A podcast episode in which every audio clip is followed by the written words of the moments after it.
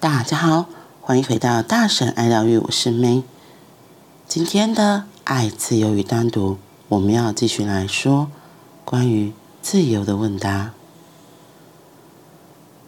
问：依您之见，一个典型的社会是一个大型社区，还是一连串的社区呢？假设不只有一个社区，他们彼此之间会是什么样的关系？您可以想象不同的社区之间互助互赖、分享意见与技能的画面吗？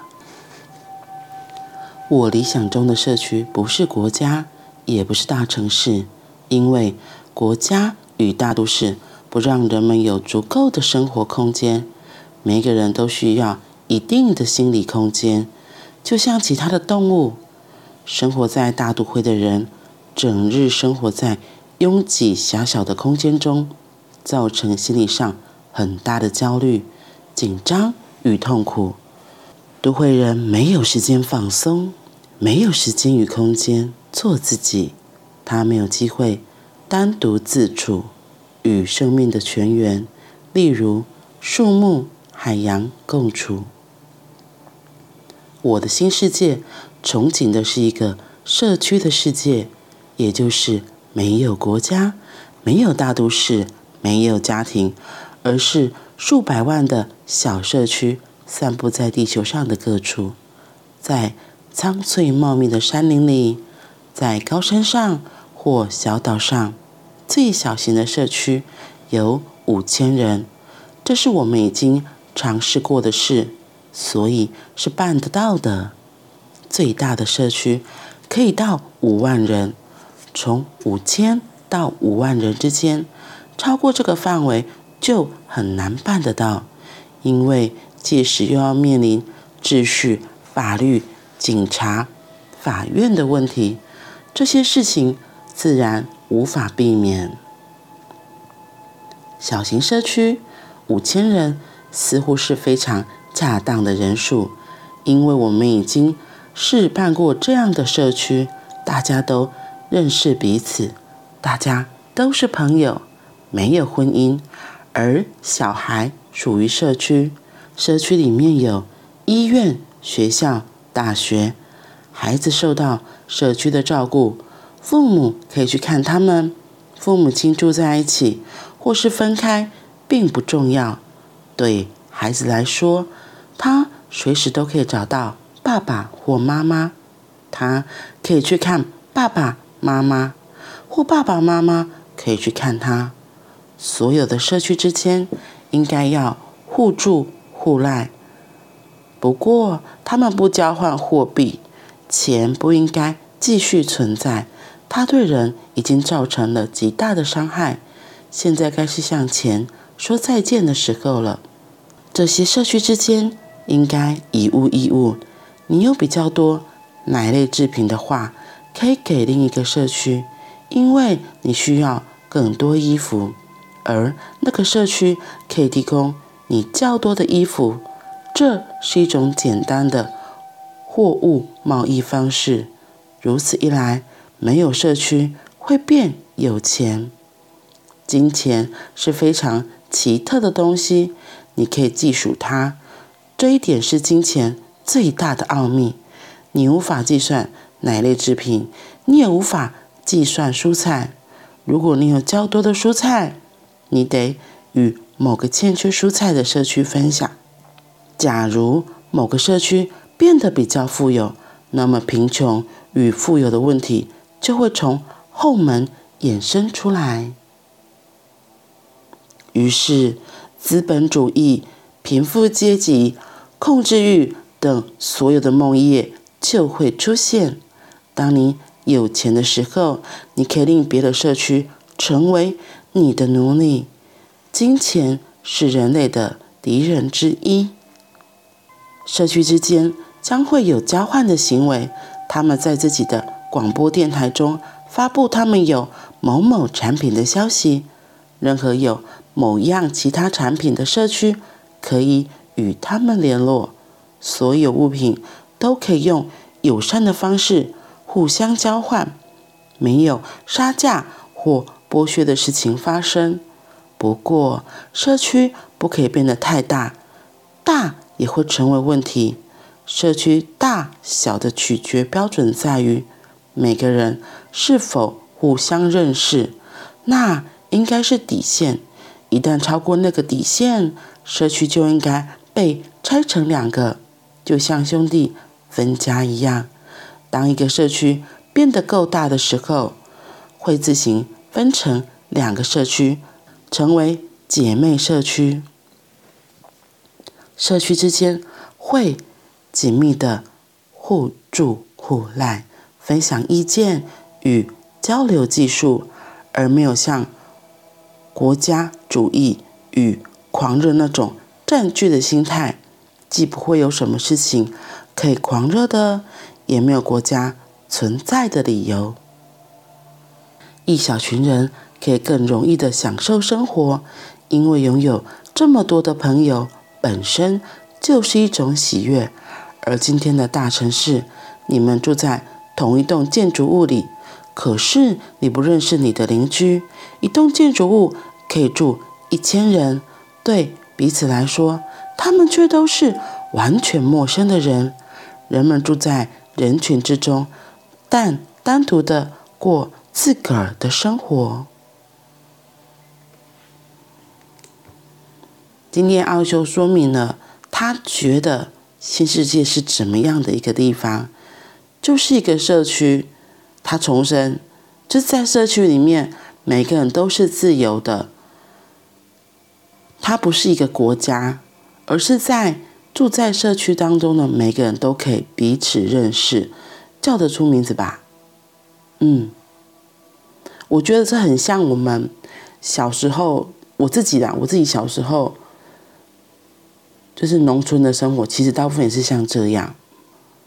特别是我小时候的生活形态，就是村子里的确人没有太多，可是你一走出去，你就会知道，哦，那个是陈家的小孩，哦，那个是李家的小孩。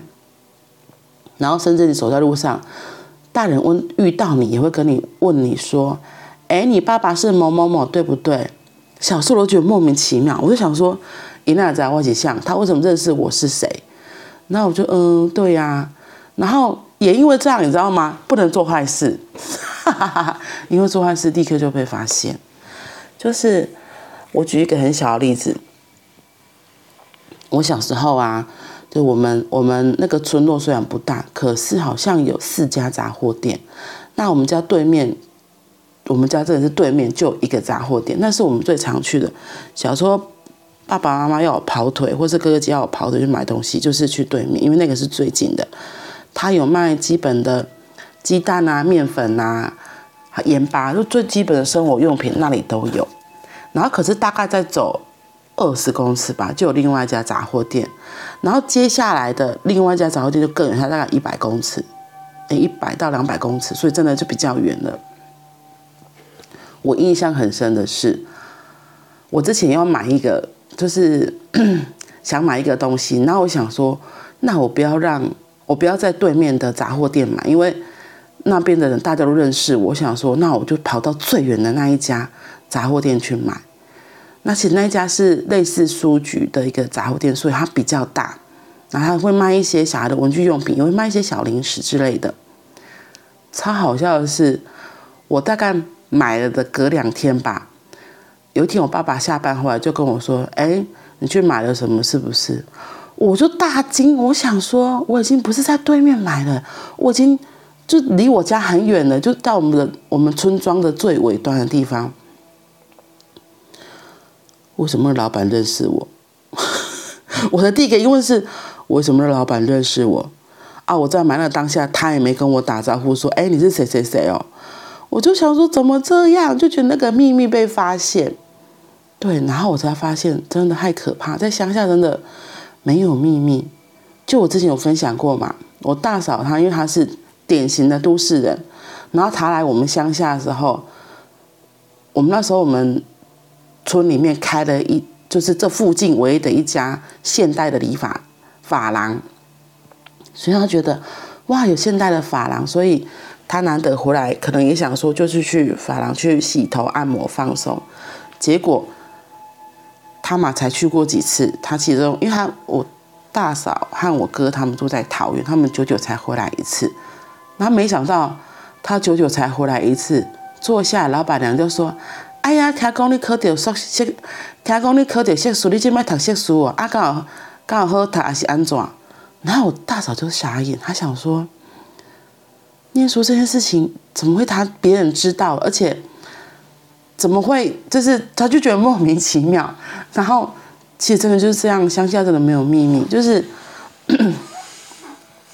你不小心跟村庄里的一个后上头讲了，那其实隔天大家都会知道，因为就是这样，他就是后上岛。其实我觉得这个就很像奥修说的，为什么？嗯，彼此之间都认识是很重要的，因为因为彼此之间都认识，那个关系是。跟陌生人是不一样的，就会有个隐约的规范吗？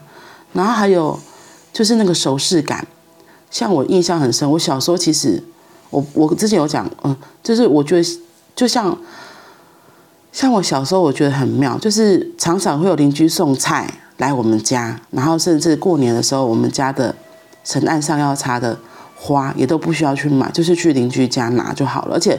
邻居也自己知道说，哎，我们这个时候就会去他家拿花。那当然，相对的，我父亲可能也会给他们一些好处，所以就是类似像这样子的物质交换、能量交换，而不是单一的只有去跟别人索取。对，所以我刚念完这些东西，我说啊，这不就是我们以前乡下的生活就是这样吗？常常一回到家，哎，家里突然多了一盆的芒果。一篮的芒果，或是一一回到家，啊，那只要当归就倒掉坑底下，可能门卡靠，对啊，然后就是可能用某某某邻居送过来的，啊，然后那个流动是非常自然的，真的不会有说什么利益交换的这这个，不会有金钱，不会有太大的利益的冲突，大家都是很自然的给予和分享。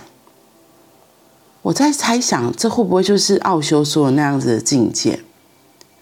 因为他这里还有特别强调，他觉得最好的人数是在五千，顶多不要超过五万。你自己想哦，像我自己念乡下学校也是这样啊，就是，嗯，我那时候国小才三班，所以人超少的，然后所以几乎每个同学都认识。然后到了国中，因为国中就是比较大的地方了，然后一个年级有十班，完了有些同学我都开始叫不出来了。你顶多只觉哦，我看过他。然后到了大学五专，哦，人更多，你知道翻倍成长，你就会想说，这那哪位啊？对，所以那种可能彼此之间的熟悉感、距离感和情感，肯定是跟小学校是很不一样的。所以我记得，当我开始上班之后。我一开始从十几岁我去打工，我本来在很小的医院上班，那个医院才六六个楼层而已，三楼到六楼是病房，然后所以主要的一二楼，一楼二楼是门诊，还有开刀房，所以都是比较小的。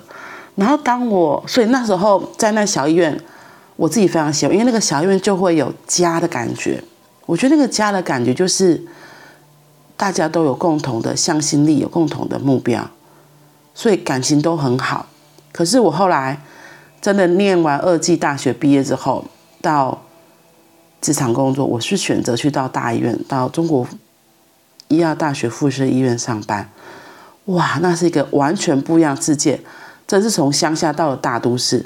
然后那个大都市，其实像基本的人就冷漠很多，我自己就适应很久，我就觉得超不习惯的，对。因为你看，在乡下，你真的可能会去，没有油了，没有盐，就去对面借一下。我也是啊，就常常去隔壁借，借酱油、借盐巴之类的。甚至有一次很好笑，我们家就没有饭，然后因为我女儿那时候还爱吃粥，我就想说，好吧，要满足她，所以我就去隔壁邻居借饭来煮粥。这些，这对我们也是很自然不过的事情。可是。如果你在都市，你应该不会这样借吧？你想说赶快去 Seven 或去拿，想办法用买的，而不是真的是像这样子的人情的能量交流，不会。我觉得在都市真的这种情形很少，所以奥修他期望这个社区，我觉得就是回到很原始的状态，跟我小时候的很多乡下的生活形态，我觉得是很类似的，而且 他说。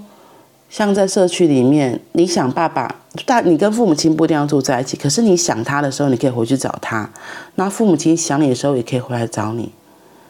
我觉得就像真的也是跟我小时候一样啊，就是我们放学了，因为大部分的家长都还在上班，你可能就会去那个在家工作的大的人的家，或者是反正就去邻居家，因为。不会，大家刚好都去上班，因为特别是我们乡下务农，有些阿公阿妈就是在家工作，对，所以就是会彼此互相照应，那是很自然的互相照应哦。然后比如说，可能我们有时候也要进城，进城这样搞得我们这样是乡下，我们的确是想起来，就是如果我们有时候像那时候小时候，也不是大家家里都有车，那我们家还蛮。不错，就因为我爸爸在一个公司上班，所以所以他一一开始是公司有配机车，后来我爸爸当上了小主管之后，就是大家就会说，那你要买车，所以我们家从以前我印象就都一直有车，所以如果有人需要协助的时候，我爸爸也会哦好，就会顺道载一程或什么，这对我们来说也是一件很很正常的事情，就是这是一件。哦，大家互相协助、互相帮忙的一个状况。对，所以真的是那个村里的小孩就是大家的小孩。然后，如果你遇到什么事情，有陌生人来，对，讲到这个，如果有外地人、陌生人来，大家都会提高警觉，就会想说这个人是谁？你 就是就很像那村子里面的野狗，不，就很像村子里面的狗，看到外人是会一直吠的，真的。所以，嗯。还蛮有趣的，读到今天这一篇，让我真的回想到小时候的时光，就是很自然的，大家一起互助合作的生活，就像农忙的时候，大家会彼此去讲到这个，对，讲到互助合作，我想到另外例子，就是我说我们家小时候，我们家是务农的嘛，然后。真的是要割稻子的时候，大家会互相帮忙。就是今天这一家先收割，明天换这一家。然后因为收割是大事情，所以如果只靠一两个人很难完成，所以大家都会一起出动，然后一起去协助把稻子收割好。然后一家一家换过一家，大家都是彼此协助，然后非常有爱的。这个时候就不会去填婚什么啊，嗯，哦，真的呀，好多好多哦。我讲着讲着又想到小时候连那个婚丧喜庆啊，我们真的是全村总动员哦。所以那时候还有类似像那种互助会，那个互助会不是那个，不是那种钱的互助会，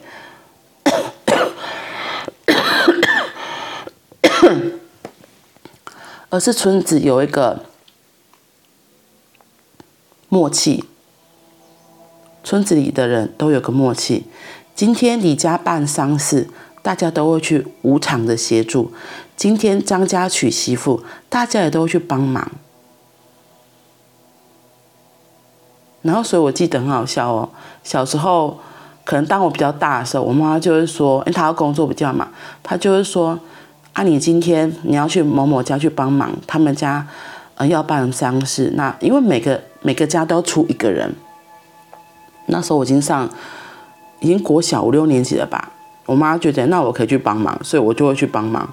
那其实她也不会真的叫你做太难的工作啊，因为你就还是小孩子嘛。所以我记得那时候我去帮忙做什么，去帮忙写那个 那个红白帖，然后因为还要帮忙做标记、做记号，谁写？只是里面的钱不会打开来是写多少钱，我只会写说。就帮忙收红白包就对了。我那时候工作，国小五六年级就会去帮忙协助收红白包，那有时候不是这些工作，可能就是嗯，帮忙打扫啊，就是整个过程之后的整理，大家都是自然而然的相互协助的。这样的生活形态，其实真的没有太多的所谓的利益关系，而且